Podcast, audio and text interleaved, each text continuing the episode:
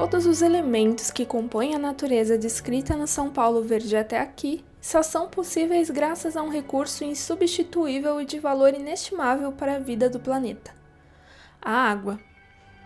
Ela é abundante nos organismos vivos que nos rodeiam e estão presentes de maneira visível e palpável, seja na forma da chuva, na água que bebemos, quando cozinhamos, quando atravessamos a cidade e passamos por córregos e rios. E a água também se faz uma companheira invisível em torno de nós, no ar que respiramos, correndo pelo nosso corpo. São Paulo Verde.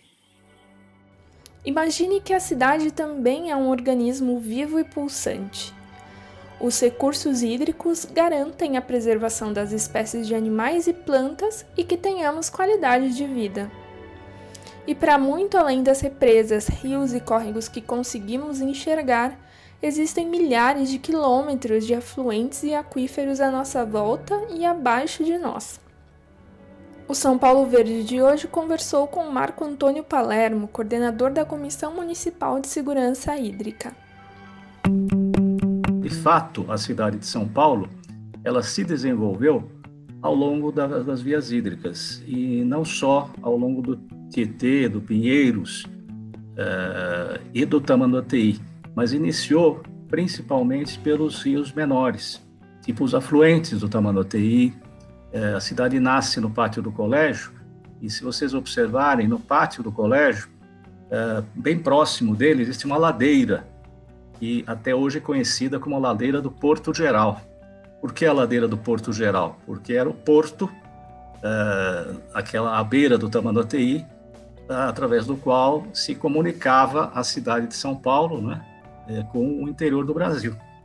Então, a, a, quase todas as cidades do mundo elas se desenvolvem ao longo das vias fluviais. São Paulo não é exceção. A única diferença é que São Paulo ela está mais próxima das nascentes e não uh, como as, a maioria das grandes metrópoles do mundo que estão próximas da foz dos rios. Então, essa é a, a principal diferença é, São Paulo é uma das poucas metrópoles, se não a única, é, que é, é, desta dimensão, que é que se constituiu ao longo das vias fluviais das nascentes de uma bacia, que é a bacia hidrográfica do Alto Tietê. Então, só para nós nos situarmos, a cidade de São Paulo ela faz parte de uma bacia hidrográfica, que é a nossa bacia hidrográfica, a bacia hidrográfica do Alto Tietê. E a cidade de São Paulo é a cidade que mais contribui para a bacia do Tietê em termos uh, de dimensão, porque a cidade de São Paulo tem mais ou menos 1.500 quilômetros quadrados. A bacia, toda a bacia do Alto Tietê, que envolve 39 municípios, tem cerca de 5.800 quilômetros quadrados. Então, veja, quer dizer, apenas a cidade de São Paulo, que é 1 de 39, é, é, digamos, uh, está uh, territorialmente é, vamos dizer, predominante na bacia do Tietê. Ela é predominante, ela predomina. E todo o seu histórico foi desenvolvido assim. Para você ter uma ideia, aqui como os rios foram importantes na cidade, uh, nós ainda temos algumas, alguns remanescentes disso. A, a, a, a primeira canalização, a primeira uh, obra de abastecimento público, as pessoas talvez não saibam quando foi, mas foi em 1744 1744 foi feita a primeira canalização de água aqui para o centro da cidade e foi uma canalização para o convento uh, de São Francisco, fica aqui no, no, no Lago São Francisco. E era uma, uma tomada de água, uma canalização que vinha do Itororó, do córrego Itororó. Então, vocês vejam, quer dizer, são os córregos que começam a, a, a alimentar a cidade de São Paulo, não especificamente os grandes rios. É lógico que a cidade ela se desenvolve ao longo dos grandes rios, Tietê, Pinheiros, Tamanduateí, esses três eixos. É quando você fala de bacia hidrográfica, isso comporta tudo isso que você falou, os córregos, os rios. A bacia hidrográfica é a forma com que a natureza se organiza. Né? A cidade de São Paulo, ela, ela tem bacias hidrográficas próprias, quer dizer, que estão exclusivamente no território, são muitas, né? São mais de 100 bacias hidrográficas que estão dentro do seu território, mas a, a bacia macro bacia hidrográfica a qual ela pertence é a bacia do Alto Tietê. E a bacia do Alto Tietê, ela é afluente da bacia do Rio Tietê e engloba praticamente uma boa parte do estado de São Paulo. que por sua vez é, um, é, uma, é uma parte da bacia do Rio Paraná. A gente falou um pouco da, da história, né? Qual a importância hoje ainda desses, desses rios, desses afluentes? Bom, eles são fundamentais, porque eles permitiram, graças a, a esses rios, é que nós conseguimos uh, que São Paulo se transformasse nessa metrópole uh, gigante. Porque o sistema, uh, na medida que a cidade progrediu, o, a, e a necessidade de energia elétrica se configurou, quer dizer, foi inventada a energia elétrica, né, quer dizer, o uso da energia elétrica como meio de produção, nós tivemos aqui a oportunidade de obter energia muito barata é, por conta desses, desses rios. Então, os engenheiros canadenses, é, liderados pelo famoso engenheiro Billings, desenvolveram um sistema, que é um sistema é, que não existe no mundo, só existe em São Paulo, que é um sistema de reversão de parte do rio Tietê através do rio Pinheiros, construindo uma, uma uh, digamos, elevando a água do rio Pinheiros até a, a represa Billings, quer dizer, é feita uma reversão, né, um bombeamento dessa água. Por que esse bombeamento? Porque, veja a genialidade deles, quer dizer, nós bombeamos uh, cerca de 100 metros e ganhamos 700 de queda. Com isso, a Light Power Company se instalou no, no, na cidade, conseguiu trazer energia para, a, a, para toda a cidade, para a alimentação uh, da, da, iluminação pública, para as residências, para o transporte público. Uh, em 1865, São Paulo tinha 50 mil habitantes, ou seja, um século depois tinha 5 milhões de habitantes. Não existe na história da humanidade uma cidade que passa de 50 mil para 5 milhões de habitantes em 100 anos. Tá? E foi graças à rede hídrica que nós temos. E hoje de quem que é a responsabilidade do cuidado sobre esses recursos hídricos? O Código de Águas, que está em vigor até hoje, é de 1934, ele estabelece que o domínio das águas no Brasil é público. Não existe água, água privada no Brasil. Então, quem tem o domínio das águas é o Estado para os rios que são intermunicipais ou eh, municipais, tá certo? Suponha que tem um rio que só atravessa um município. É, o domínio dessas águas é do Estado, do governo do Estado. É, se é, as águas atravessarem mais de um município, o domínio dessas águas é, é, é, é também é estadual.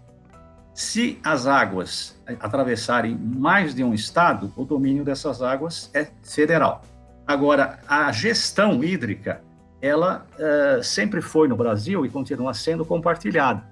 Então, não há como a cidade, ou uma cidade da dimensão de São Paulo, deixar de participar da gestão hídrica. Ah, quando nós falamos em gestão de recursos hídricos, nós falamos, na realidade, pensamos no uso múltiplo da água, como um, um instrumento de preservação da paisagem, que é fundamental, tá? como um instrumento, como uma forma de uso para o abastecimento público, para o esgotamento sanitário e para uh, uh, navegação, para usos como a geração hidroenergética, uh, para a, a irrigação. Uh, as pessoas não sabem, mas o maior uso da água no Brasil não é para abastecimento público, é para irrigação. É que é evidente que na cidade de São Paulo, em função da dimensão da população, o uso maior, o uso predominante da água é para abastecimento público. É, dentro de São Paulo, a gente tem esses rios visíveis, alguns córregos visíveis, mas também existe é, muita parte é, que está canalizada e encanada também, né? Você pode falar um pouco mais sobre isso? Isso. A, a cidade de São Paulo, ela tem uma rede hídrica natural imensa. Tá?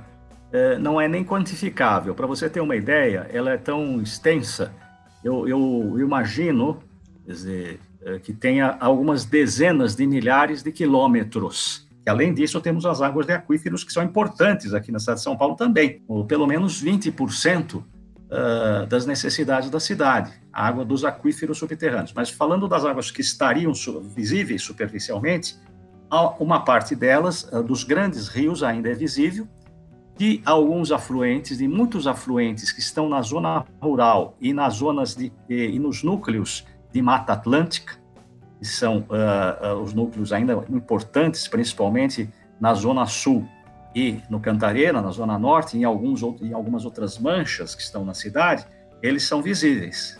E aí são nascentes importantes, são rios importantes. Agora, na, quando nós passamos mais para a área central da cidade, esses, muitos desses rios já estão canalizados e não são visíveis, mas estão presentes, eles estão lá. Então, eles não deixaram de existir. Essa extensa rede, ela não foi suprimida, ela existe e está canalizada. A, a presença dessas águas, ela, ela é notada, mesmo sendo eh, subterrânea, mesmo estando sendo, sendo canalizada.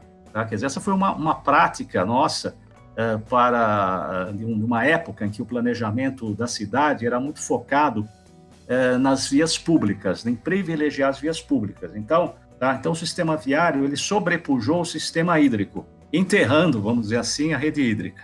E em 2012 nós terminamos o plano de manejo de águas pluviais da cidade. Esse plano de manejo ele orienta todas as, as medidas que a cidade precisa tomar para gerir essa esta rede de drenagem, de macrodrenagem da cidade e o desenvolvimento de novos, uh, uh, novas práticas, de novas práticas de gestão, como a, a renaturalização, a abertura de novos de canais que estão fechados, a construção de reservatórios de contenção de cheias, isso é uma política bastante desenvolvida na cidade, os famosos piscinões, abastecimento de água, coleta e tratamento de esgoto, uh, drenagem, uh, drenagem e resíduos sólidos e manejo de resíduos sólidos fazem parte agora do plano de manejo de, de, de, de e, e de saneamento da cidade de São Paulo. Tem uma, uma, proteção ambiental que recai sobre, sobre o uso da água na cidade? O recurso hídrico, vamos dizer assim, ele é um elo fundamental para a preservação ecossistêmica. Quer dizer, o curso da água e suas margens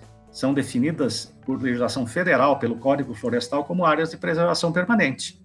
Ah, muitos dos rios da cidade estão despoluídos, mas estão enterrados. Existe aqui no centro da cidade, você vai ficar surpreso, aqui perto da Santa Casa, ah, lá na, na Rua General Jardim, existe um, um córrego chamado Anhanguera. Esse, esse, essa era uma das, é uma das propostas que está em estudo de renaturalização. Existe um trecho de rua na, da, da, próxima General Jardim, uma travessa lá, que nós estamos pensando em abrir. Se nós abrirmos, vai vir, vai aflorar uma água limpa, com possibilidade até de vida aquática, e provavelmente até já exista. Tá? Dizer, então, há muitos desses casos na cidade, muitos já, porque é, um dos programas que a cidade desenvolve com muito sucesso é o programa Córrego Limpo. Sabe quantos córregos despoluídos na cidade? Está aqui para os ouvintes: 152. 152. É, um, é, um, é algo que ninguém imagina que nós temos 152 córregos despoluídos, não é verdade? Eu estava vendo recentemente um conteúdo que a gente produziu aqui é, de um tipo novo de, de jardim ali na 23 de maio, em que a gente se deparou, para mim foi uma surpresa, com nascentes ali é, de água limpa. É, isso é recorrente? Você falou que São Paulo está numa área de nascentes, né? Desses, desses rios, desses afluentes. Isso é recorrente ainda na cidade? A gente encontra com facilidade essa, essas nascentes? Sim, é, elas estão, a maior parte delas está é, oculta, né? Mas é, nas áreas, na, na, nas áreas ainda de, é, de Mata Atlântica, elas estão perfeitamente visíveis, tá? Vou citar um exemplo aqui, uh, onde existe ao lado de um grande núcleo irregular, no Parque Emiboi Mirim, que é um parque municipal. Esse córrego do Emiboi Mirim, ele é totalmente despoluído e tem vida aquática, é uma nascente.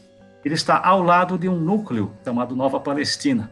Ele está ao lado do parque, é uma nascente, é uma nascente, e assim, como ela, existem centenas na cidade e em muitos locais. São Paulo aproveitava essas nascentes, só voltando um pouquinho para a história, que eu gosto um pouco, sabe o que fazia? Chafarizes. Até o século XIX, São Paulo era abastecida por chafarizes. Um que está, está presente até hoje.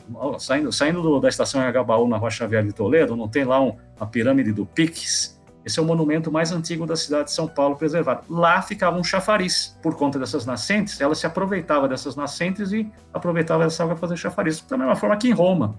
Se, se você encontrar uma nascente, eu recomendo. O cidadão encontrou uma nascente, notifica a prefeitura, e peça uma análise e nós temos o Departamento de Vigilância Sanitária da Prefeitura que faz exatamente esse papel. Ela vai no, no, no ponto, coleta a água e verifica se ela é potável ou não. Cachoeiras, tinha bastante cachoeira em São Paulo? Ah, naquela região onde tem o horto florestal, por exemplo, é, é, tem inúmeras, inúmeros, inúmeras quedas d'água, inúmeras, inúmeras, inúmeras. Dizer, então, à medida que você vai vamos, atingindo altitudes maiores, e com mata principalmente, você vai encontrar muitas e muitas cachoeiras. Isso elas estão agora na área central da cidade é uma área de planície, uma planície aluvionar.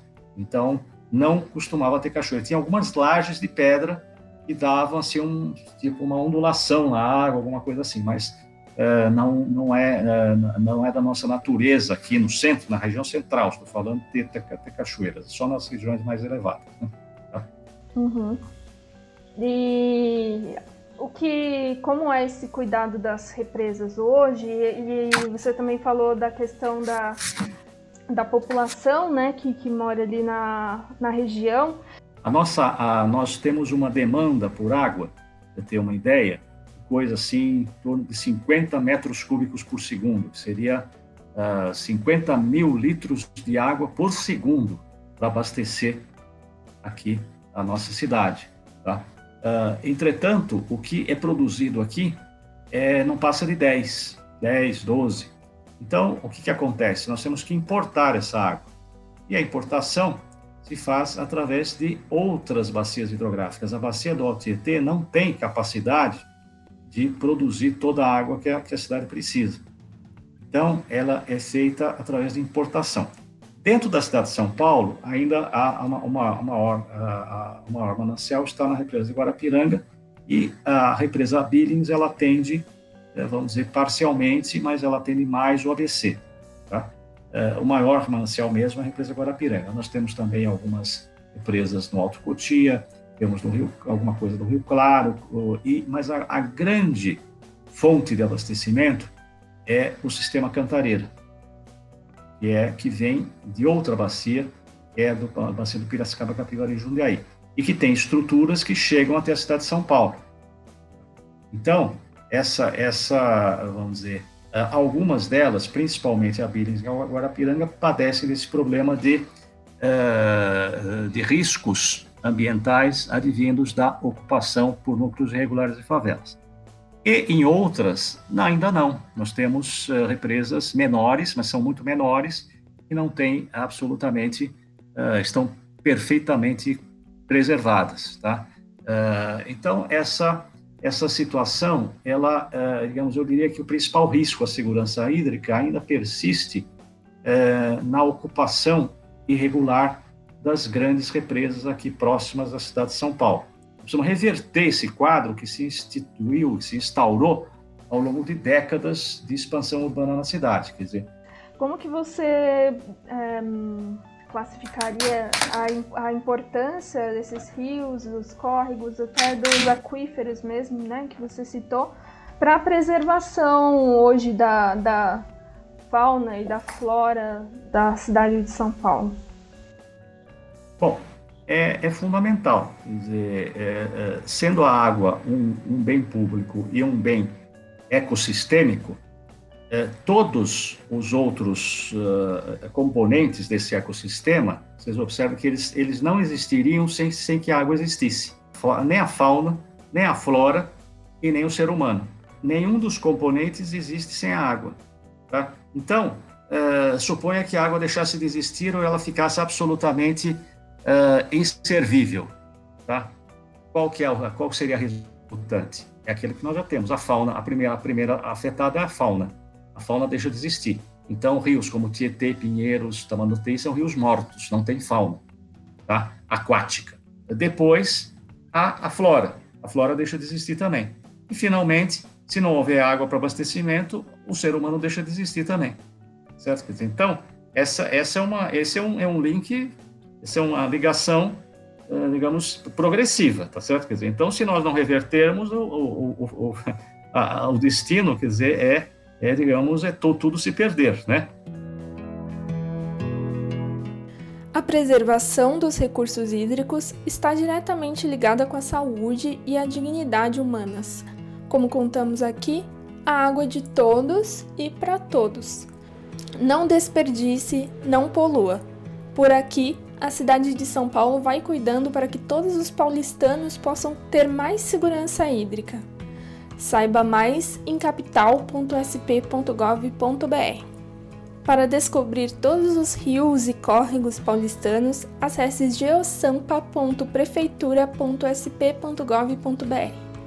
E na plataforma Sampa Mais Rural, saiba onde ficam as cachoeiras abertas ao público dentro de São Paulo. Acesse nossas redes sociais para mais notícias e conteúdos sobre a cidade. Busque Prefeitura de São Paulo ou arroba PrefSP. Até a próxima!